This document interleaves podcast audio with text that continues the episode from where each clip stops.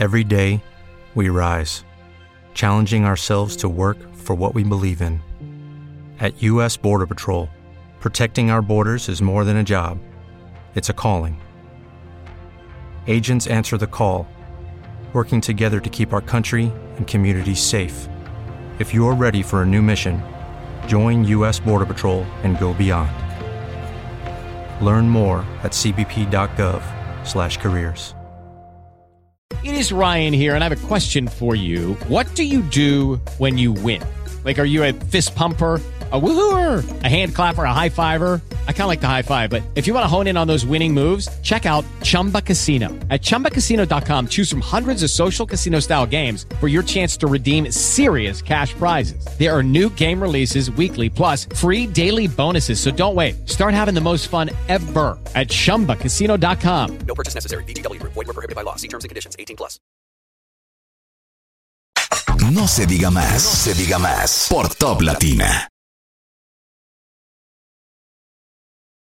Hola, hola, hola, muy buenas tardes, bienvenidos a No se diga más a través de Top Latina 101.7 FM, quien les habla Alex Barrios, feliz y agradecido de poder contar con la audiencia de todos ustedes a través de 101.7.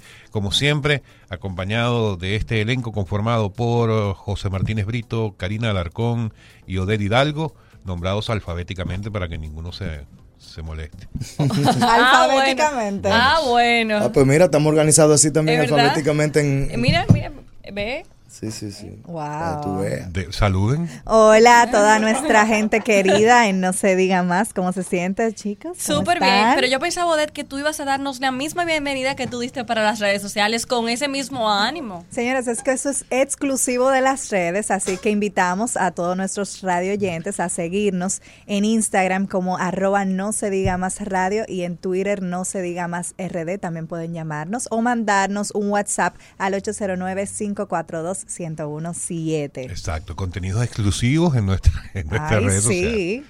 Eso es así como... Señores. Ajá, ajá. Eso es así como que, como que, como que.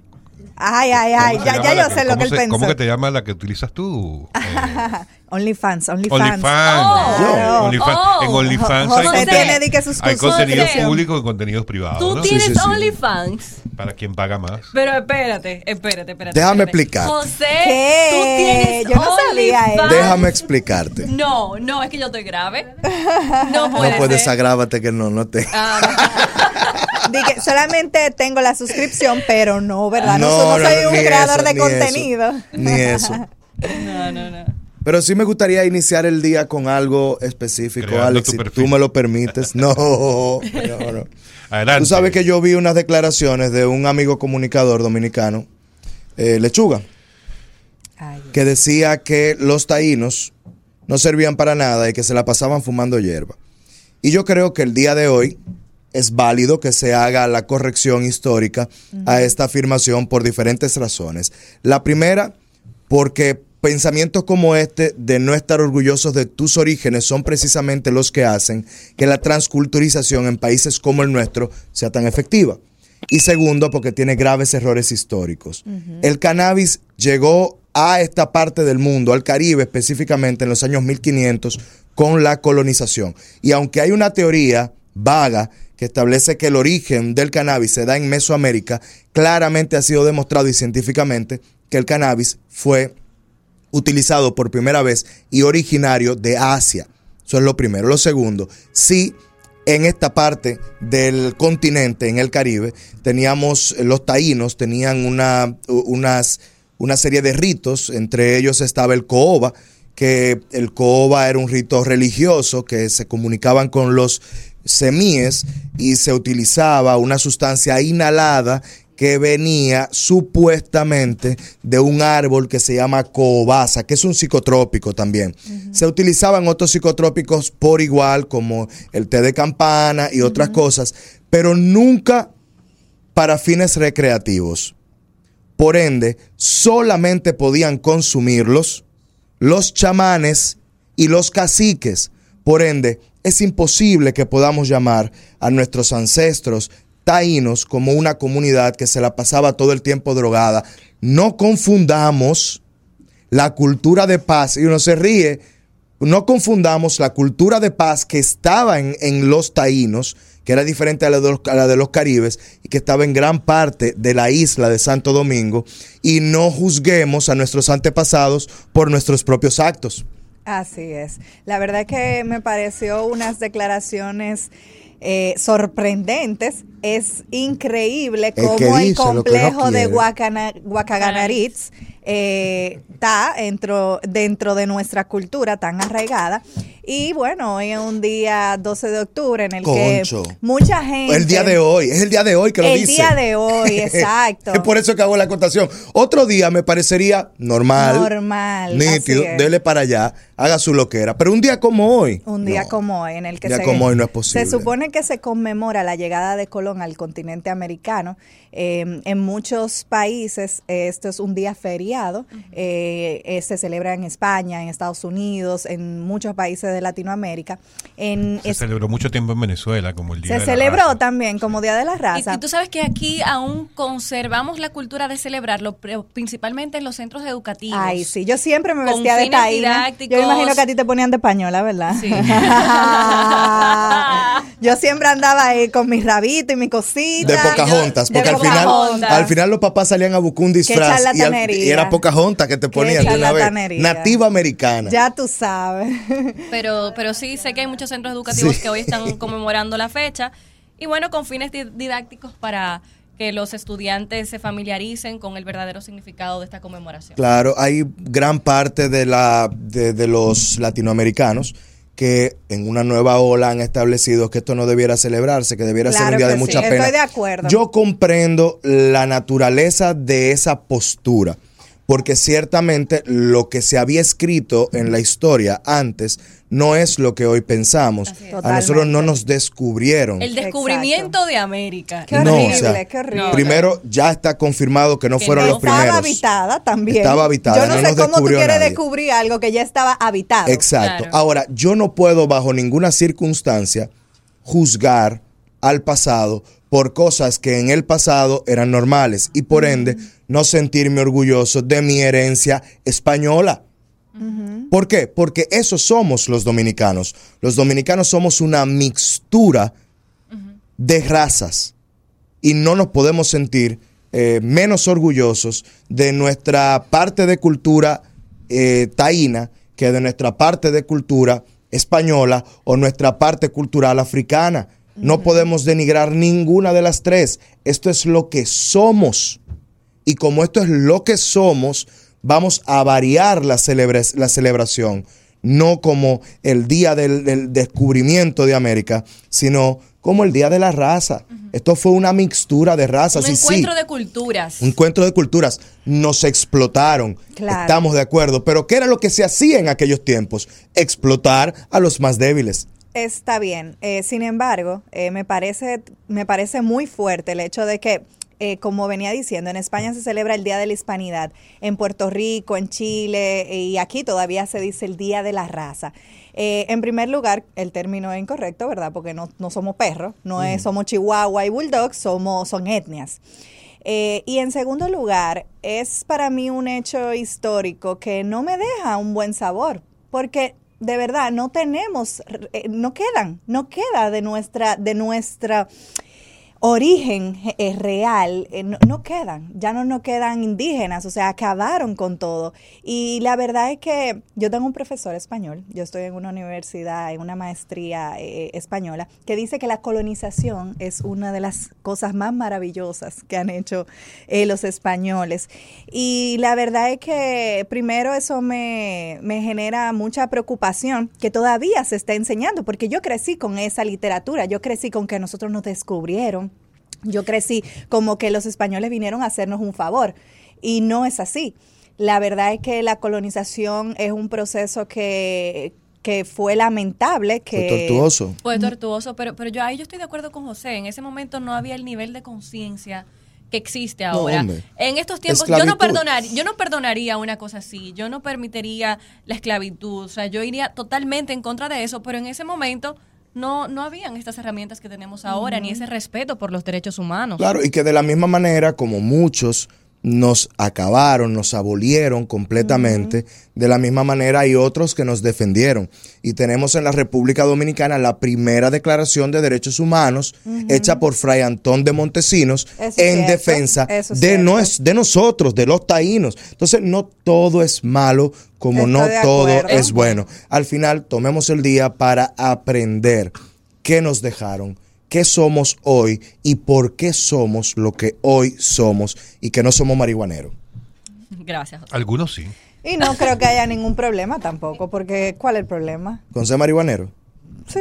Bueno. De verdad, no creo que Hablamos- hablamos ser ahorita, hablamos despectivos ahorita de la marihuana. tema. Te doy, te doy un datito ah, para pasarle Joe a Alex. Biden ya hizo el pardon para que Un- todas las personas que estaban o tenían registros de, de consumo de marihuana ya eh, sean perdonados eh, y ya esto no es penalizado, incluso con, eh, para atrás también. Durante Retroactivo. 2021, la marihuana generó 60 mil millones de dólares en Estados Unidos, incluyendo las compras ilícitas, es decir, el doble de las ganancias de las cervezas artesanales, que fue de 27 mil millones de dólares, de acuerdo al portal Visual Capitalist. Eh, sí, yo entiendo que para mucha gente esto sea normal.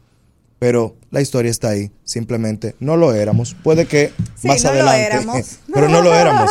No lo éramos. y punto. Lo cierto, gracias por sus comentarios, muchachos. un tema que, del que podríamos estar hablando muchísimo tiempo aquí. Claro. Y estoy seguro que habrá muchas opiniones encontradas.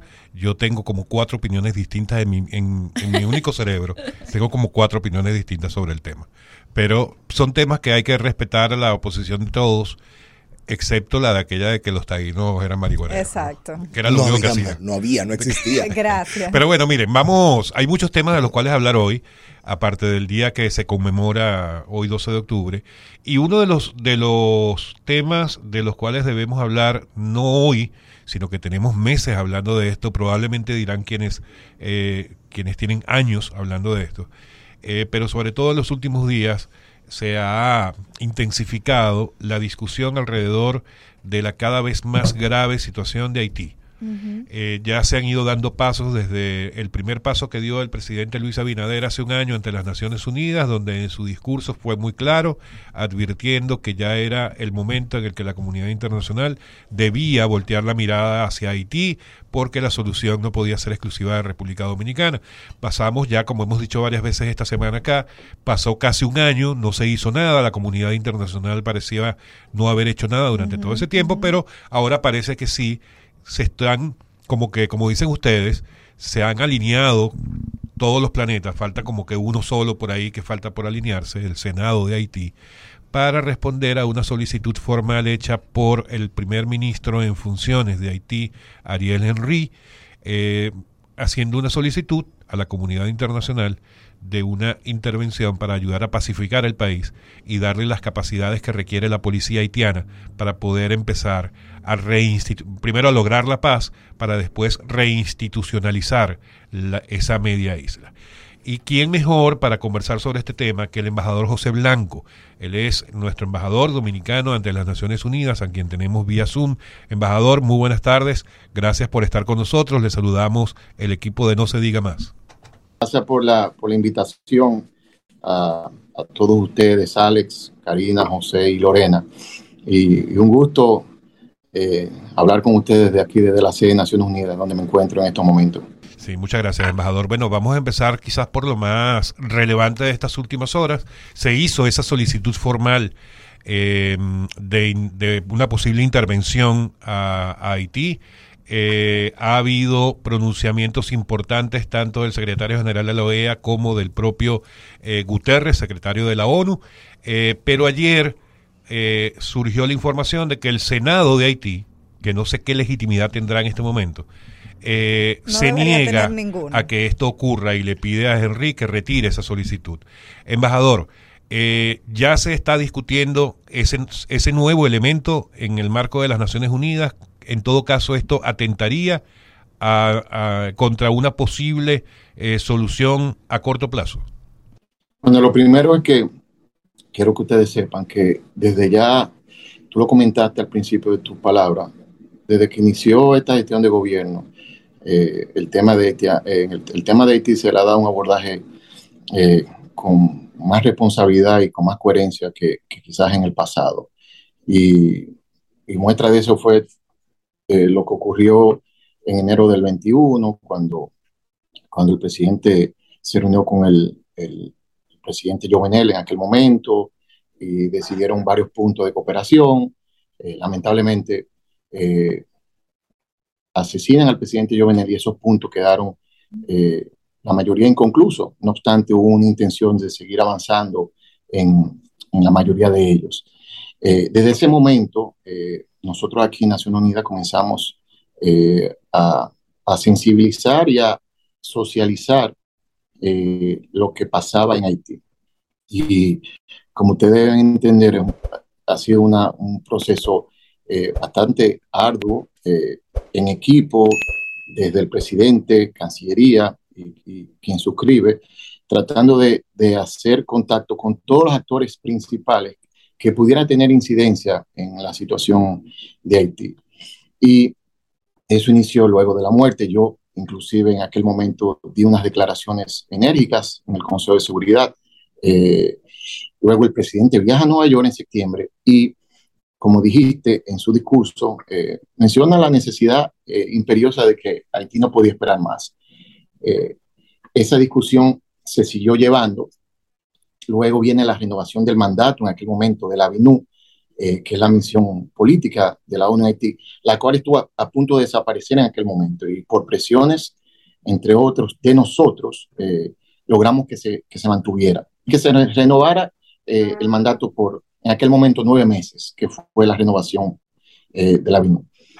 Seguimos ese, trabajo intenso, llevando al Consejo de Seguridad específicamente la posición de República Dominicana, y le puedo decir que nosotros en los últimos 15 años eh, hemos, en, en, en, lo, en, el último año y medio, 15 meses, hemos participado en más reuniones en el Consejo de Seguridad que República Dominicana en los últimos 15 o 20 años.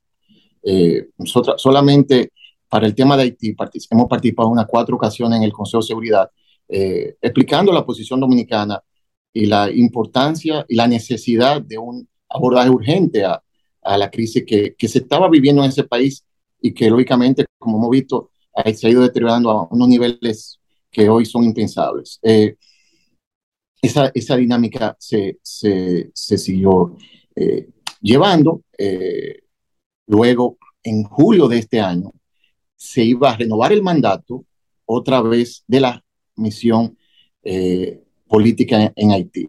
Ahí hicimos un trabajo intenso con los miembros del Consejo de Seguridad, específicamente eh, en aquel momento lanzamos la candidatura nuestra al Consejo de Derechos Humanos y, y, en, y en, ese viaje que el, que el, canciller participó aquí en Nueva York en varias actividades, eh, tuvimos encuentros al más alto nivel, desde el secretario general hasta eh, los eh, P5, que son los representantes permanentes de, eh, ante el Consejo. Y, y ahí sale una resolución más robusta y más fuerte sobre Haití, en la cual, entre otras cosas, llama a una embargo de armas y lo principal, un apoyo a la policía haitiana por la imposibilidad de, de ellos de controlar las gangas, la pandilla que estaban y que están eh, arropando gran parte de ese país. Eh, la resolución se aprueba con esos términos y le puedo decir que de julio a septiembre, a octubre, la situación entonces Haití ha, ha caído a los niveles más bajos en la historia. Eh, ahí entonces viene el proceso de la semana de alto nivel del, del, del, de la Naciones Unidas. El presidente tenía viaje armado para Nueva York, pasa Fiona, lamentablemente no puede venir, pero mantuvimos una agenda eh, intensa con el abordaje de Haití. En, en ese momento el canciller se reúne con el primer ministro eh, de Canadá, que convoca una reunión del grupo asesor sobre Haití en Naciones Unidas, del cual República Dominicana es miembro desde esta gestión de gobierno, específicamente desde el año 2020, eh, finales, y el primer ministro eh, canadiense Trudeau, por iniciativa nuestra, convoca una reunión con los miembros del grupo para abordar el tema el, tema se siguió impulsando, presidente de la Asamblea, solicitamos de una forma también eh, eh, con vía los miembros del Consejo que el Consejo de Seguridad sesionara y tratara el tema de Haití. Ocurrió de esa manera. Canciller, como ustedes saben, participa en el Consejo de Seguridad hace un, tres semanas. Y, y bueno, ya la situación se ha de las manos. Salió finalmente lo que esperábamos todos, que el gobierno de Haití solicitara formalmente apoyo a Naciones Unidas y a la comunidad internacional para una ayuda urgente con el tema de seguridad, específicamente eh, el envío de algún tipo de contingente, apoyo militar especializado para enfrentar las la, pandillas y las gangas. Eso ocurrió el jueves pasado, cuando el primer ministro le dan los poderes, eh, eh, su consejo de ministros, y entonces él envía una carta al secretario general. El secretario general tenía pendiente, y es bueno que ustedes sepan, eh, presentar un informe al Consejo de Seguridad para el día 21 de octubre, en el cual el la idea de ese informe era presentar opciones de cómo abordar este tema de inseguridad en Haití. Luego de que esta carta se adelantó, el secretario general ha solicitado al Consejo y le ha enviado una carta con varias propuestas de cómo se debe, a su entender, eh, eh, abordar el tema eh, a nivel bilateral, en principio. Y la reunión que estaba pautada para el 21 del Consejo se está adelantando para el lunes 17. Estamos en unos cinco días. Lunes que viene, sí. En, esa reunión se espera que el Consejo presente opciones viables y reales de cómo se puede abordar urgentemente el tema haitiano. En estos momentos, mientras hablamos nosotros, el Consejo de Seguridad, eh, lógicamente, está discutiendo esas opciones. Yo he tenido reuniones con varios miembros del, Consejo de Seguridad, varios embajadores. Eh, el tema se está tratando. Eh, es bueno que ustedes sepan que la situación de Ucrania le ha quitado atención a muchos temas del Consejo de Seguridad, incluyendo el tema de Haití, por, por, la, por, la dinámica política que, que conlleva eh, eh, esa discusión y casualmente en esta semana eh, se está discutiendo en, en, la Asamblea General una resolución para condenar el, el, proceso de anexión que estaba llevando Rusia con los, con los territorios ocupados en, en Ucrania. Por lo que esta, esta semana es una semana bastante difícil y complicada, tanto para el Consejo de Seguridad como para el secretario general. No obstante, nosotros, por nuestro lado, hemos estado presionando y, elevando la voz para que el tema se discuta rápido y que esperamos que el próximo lunes eh, tengamos algunas, algunas ideas claras de, de cómo el, el, tema se debe abordar desde, desde el Consejo. Ya, ya ellos tienen la bola en su cancha, como se dice en buen dominicano, y ahora falta ver eh, cómo se arme ese muñeco eh, lo antes posible, porque en Haití ahora mismo no hay agua potable, no hay combustible, la seguridad, el tema de la inseguridad que ustedes conocen. Y entonces el, el, miedo más grande está que, que, esa, que ese brote de cólera que, que, que existe ahora mismo en Haití, eh, por toda esta deficiencia que, que hay, eh, se pueda convertir en algo mayor que, que pudiera generar eh, hasta un impacto en nuestro país. Dios no lo quiera, ¿usted me entiende? Entonces, claro. en, es, en, eso es que estamos ahora mismo tratando de que, de que el Consejo asuma rápido una, una, una decisión eh, y, y, que se, y que lo que sea que sea se haga rápido. Ahora, embajador, que, todos eh, se conoce que en estos organismos eh, siempre hay que tratar de hacer cierto, ciertas labores de lobby, ciertas labores de cabildeo para tratar de lograr, previo a una reunión en la que se deba tomar una decisión de esta magnitud, eh, para que esos países o los representantes de los países miembros eh, puedan estar mejor informados sobre la situación para que la decisión esté alineada con, en este caso, con nuestros intereses. Eh, y los propios de Haití, porque Haití va a ser el mejor, el más beneficiado. Eh. Al día de hoy, ¿cómo se está jugando ese ajedrez? ¿Habrá algún país dentro de los miembros del Consejo de Seguridad que pudiera ser opuesto a una posible salida? Yo creo, yo, yo pienso que todos los países del Consejo eh, entienden la gravedad del asunto y, y la necesidad urgente de abordarlo. De eso yo estoy completamente seguro. Eh, esta, esta resolución o el tema haitiano, el Consejo, eh, lo, lo, lo, lo, abordan, eh, le llaman eh, aquí penholders, que son los, los, las coplumas, son los que eh, redactan los temas sobre Haití. Eh, Estados Unidos y México son los dos países que empujan la agenda de Haití en el Consejo. Eh, con ambos, y lógicamente México, que pertenece a nuestra región, está completamente eh, eh, de acuerdo con, con como, el, como el secretario general le ha, presentado sus propuestas, lógicamente fueron varias propuestas que se añadirían se a una posible resolución que ya se está negociando, como los Estados Unidos anunciaron, en la cual en principio se, se instalaría un régimen de, de, un comité de sanciones. Nosotros eh, ya a nivel bilateral hemos sancionado a ciertas personalidades de, de, de Haití, entonces eso República Dominicana la apoya en su totalidad, igual que, que, un embargo de armas que el último que se hizo en Haití fue en el año 94, 95, cuando, cuando en aquel momento la OEA y la ONU llegaron una de las primeras misiones de, de, de paz que, que, que, se instalaron en Haití en aquella época.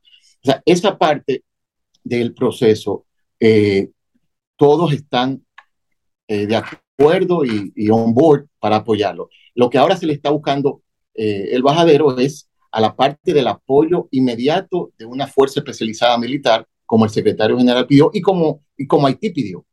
El secretario general está tomándole la palabra al primer ministro haitiano de que necesita que esa fuerza urgentemente llegue a, a Haití para, para ayudar a la Policía Nacional a, a, combatir las gangas.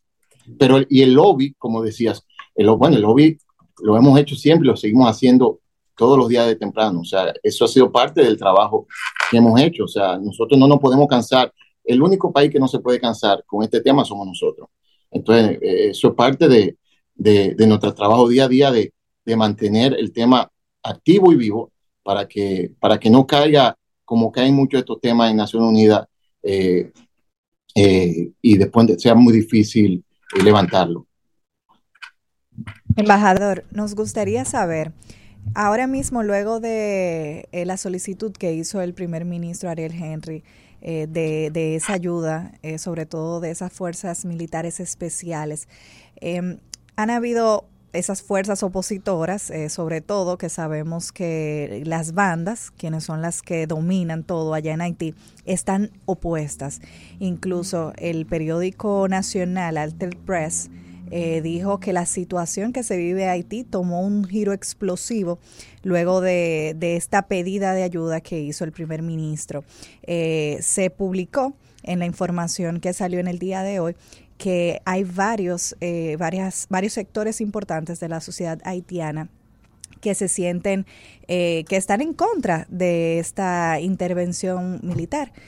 ¿Cómo se podrá manejar en ese aspecto cuando estamos hablando de la asociación militar eh, que agrupa eh, muchos exmilitares y sabemos que esas son las bandas y que esas bandas son eh, los miembros que componen estas bandas, muchos son exmilitares retirados. ¿Cómo se va a manejar conociendo, teniendo el conocimiento de que son personas que manejan estrategia militar, que tienen muchas armas y que controlan prácticamente todo? Bueno, mira, esa es, eh, yo, yo, yo, lo que te puedo decir es que, que en, en Haití hay, lógicamente, grupos que apoyan que este, bueno, la mayoría, primero, la mayoría quisiera un Haití en paz y con progreso. Eso es bueno que lo sepamos, la mayoría. Hay una experiencia de, del pasado de las misiones de, de, de, ONU que, -huh. que, para muchos haitianos es desagradable, es la realidad. Lo califican eso, como una traición a la patria. Bueno, posiblemente, quizás, si, si cualquier otro país se viera en la posición de tener que pedir una ayuda así, eh, quizás todo, to, pienso que cualquier jefe de Estado, gobernante, gobierno, eh, que le tocara tomar una decisión así, tuviera que... Eh, eh es una decisión de, delicada al final del día, tú llamar a que vengan de afuera a, ayudarte a arreglar tu casa. Que de hecho, embajador, se habla, se dice que gran parte de la popularidad que perdió Juan Guaidó fue precisamente cuando en Venezuela pidió algo parecido, aunque en otras palabras, y que por esto perdió credibilidad ante el pueblo venezolano, aún este pueblo venezolano apoyara la salida del régimen. Yo, eh, yo, yo eso en lo personal creo que es, es algo que, que es delicado y que, y que quizás eso, le di- eso fue lo que llevó a, a, a los haitianos a durar más tiempo para tomar esta decisión, porque esto se debió haber tomado hace mucho tiempo, es la realidad, o sea, eh, esto es lo que se ha ido agravando con los meses, pero, pero ahí internamente el diálogo en Haití ha sido súper complicado, eh, es ahora mismo nulo. O sea, se creó un grupo Montana, se creó otro grupo, estaba la sociedad civil, los partidos políticos, y, y por un momento se pensaba hace unos, o sea, unos meses atrás que podía pasar algo, pero, pero, pero las fuerzas vivas no han podido ponerse de acuerdo. Entonces, yo, yo, no, yo creo que, que el gobierno ha tomado una decisión valiente de, de finalmente pedir este tipo de ayuda, porque que si no, lo que le espera a Haití es, es lo peor, vamos a estar claros, o sea, como está esta situación allá. Eh, ustedes vieron lo del Senado, eh, yo tengo entendido, no conozco eh, la legislación hai- haitiana, pero tengo entendido que el Senado cesó hace un tiempo, la mayoría de los, de los miembros del Senado, y que se necesita, creo que son 16 votos para cualquier tipo de acción eh, como, la que, como la que se presentó en estos días. Creo que fueron 10 senadores que firmaron. No sé, tengo entendido que, que ahí que, que eso le falta cierta validez, ¿no? pero no conozco mucho sobre el tema. Lo que sí te puedo decir que, que seguro van a haber muchos en contra, pero, pero la mayoría de los haitianos quieren, quieren vivir en paz y quieren que, que, que a su país vuelva, eh, que se encamine por una senda de desarrollo que, que es necesaria eh, y que, entre otras cosas, debe ir de la mano con este proceso. Nosotros no podemos, o nadie puede pensar en que eh, un país se va a, liberar de las gangas mañana, pero eh, al año, si tú no tienes unos mecanismos de cooperación que, que, impulsen cierto desarrollo a 20, 30 años, como ha sido un ejemplo de República Dominicana, las cosas van a volver otra vez para atrás en, en el corto tiempo. Entonces, es un proceso que debe ir eh, combinado. O sea, esto de las gangas se elimina, un diálogo, elecciones, y asimismo un proceso ya con todos los organismos de, de, cooperación internacional y financiamiento, a ver de qué forma se puede lograr que, que Haití coja un rumbo a futuro eh, de algún tipo de, de, prosperidad, pienso yo. Embajador, eh, le saluda Karina Alarcón. Conforme está el panorama y a lo que ya hemos conversado en el transcurso del programa, me gustaría saber su opinión personal sobre si podríamos tener esta intervención en Haití antes de que acabe el 2022 o ya sería cuestión de unos meses más del 2023? Yo realmente no, no te puedo contestar eso. Yo, yo espero que eso sea rápido, muy rápido. Eso es lo que yo espero y lo que, y lo que pienso que debe ocurrir por la situación de urgencia que vive Haití. Esa ha sido nuestra posición. Eh, se la hemos externado al, al Consejo de Seguridad de que nosotros esperamos que esta solicitud del gobierno de Haití y esta propuesta del secretario general se aborde de manera urgente. Urgente es cuanto antes, o sea, eh, y, y, eso es lo que estamos nosotros tratando de, de, empujar por nuestro lado. Lógicamente, nosotros somos eh, una pieza más en este, en este, en este juego, o sea, y, pero, pero de que nosotros estamos empujando a que sea lo antes posible, eso sería lo ideal. De...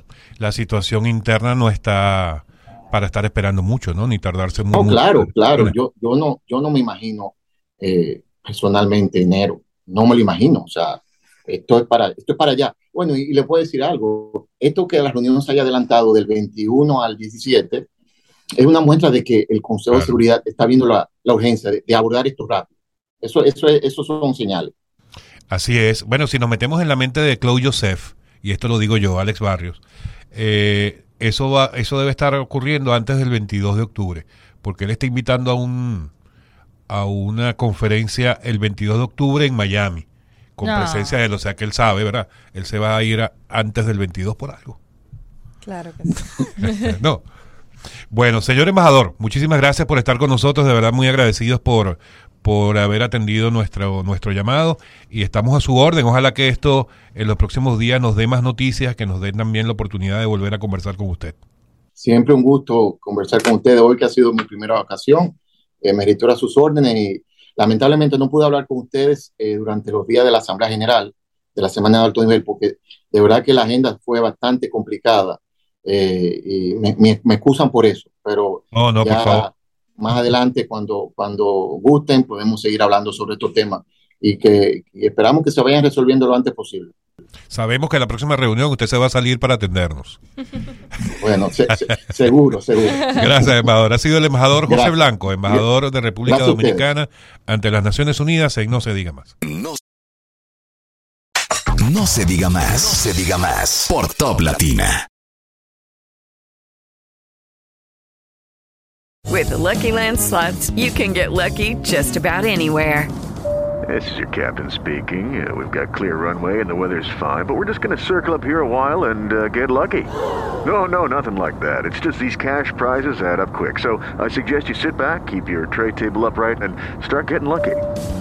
Play for free at LuckyLandSlots.com. Are you feeling lucky? No purchase necessary. Void where prohibited by law. 18 plus terms and conditions apply. See website for details. ¿No te encantaría tener 100 dólares extra en tu bolsillo? Haz que un experto bilingüe de TurboTax declare tus impuestos para el 31 de marzo y obtén 100 dólares de vuelta al instante. Porque no importa cuáles hayan sido tus logros del año pasado, TurboTax hace que cuenten. Obtén 100 dólares de vuelta y tus impuestos con 100% de precisión. Solo con Intuit TurboTax. Debes declarar para el 31 de marzo. Crédito solo aplicable al costo de la presentación federal con TurboTax Full Service. Oferta sujeta a cambios o cancelación en cualquier momento.